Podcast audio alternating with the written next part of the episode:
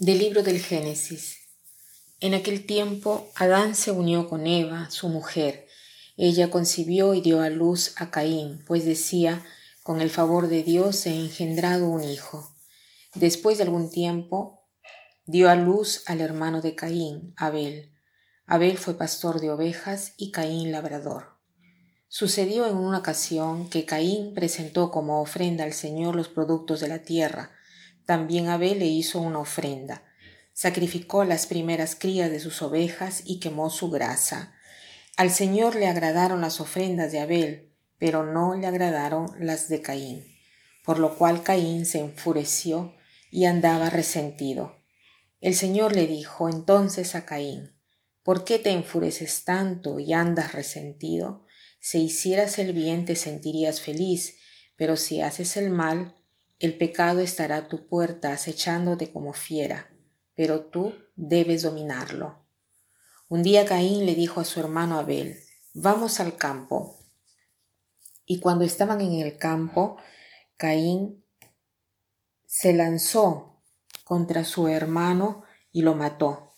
Entonces el Señor le preguntó a Caín, ¿Dónde está Abel, tu hermano? Caín le respondió, No lo sé. ¿Acaso soy yo el guardián de mi hermano? El Señor le dijo, ¿qué es lo que has hecho? ¿No oyes cómo la sangre de tu hermano está clamando a mí desde la tierra?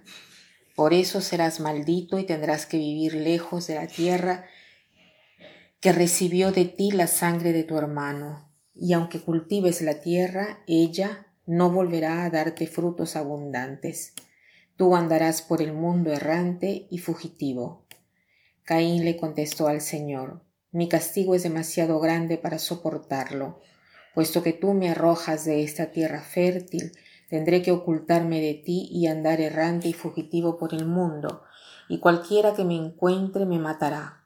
El Señor le dijo, de ninguna manera, el que te mate a ti será castigado siete veces. Y el Señor le puso una señal a Caín para que, si alguien lo encontraba, no lo matara.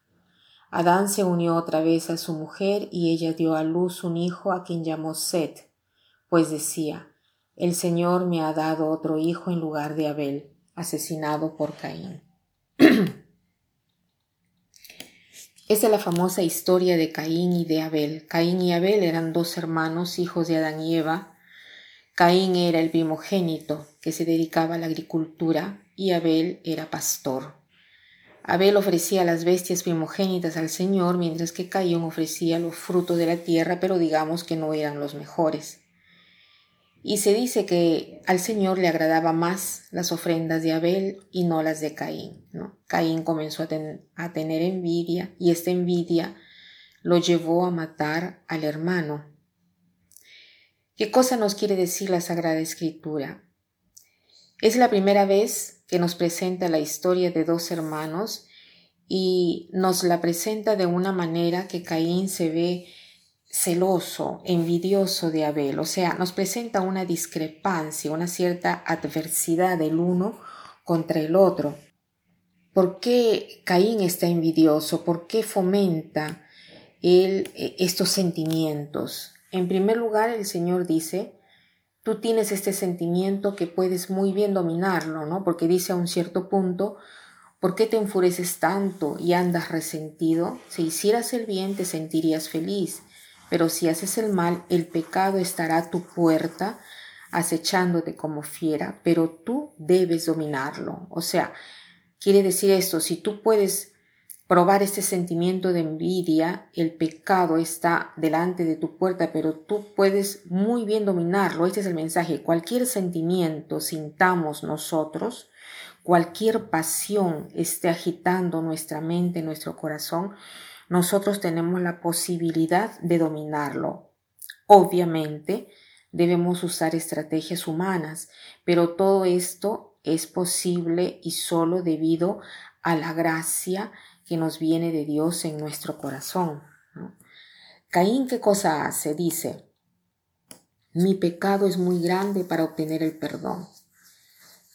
Algunas personas llevan su vida empujados por sus culpas, sintiéndose culpables todo el tiempo. pasan la vida de un arrepentimiento a otro, son personas que tienen la memoria siempre en el pasado, permiten al pasado de intervenir en el futuro.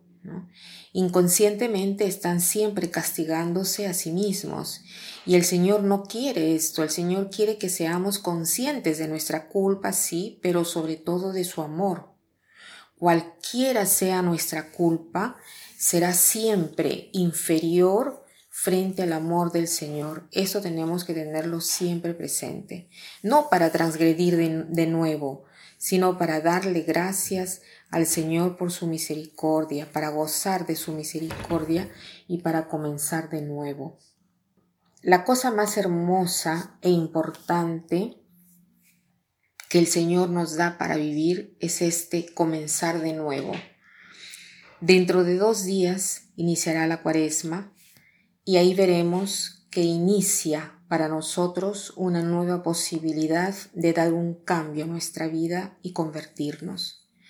Entonces que el Señor nos ayude en este cambio, sobre todo siendo conscientes de cuáles son estas pasiones que agitan nuestra alma, y si tenemos esta, esta pasión o estas pasiones de sentirnos culpables, no lo dejemos ahí.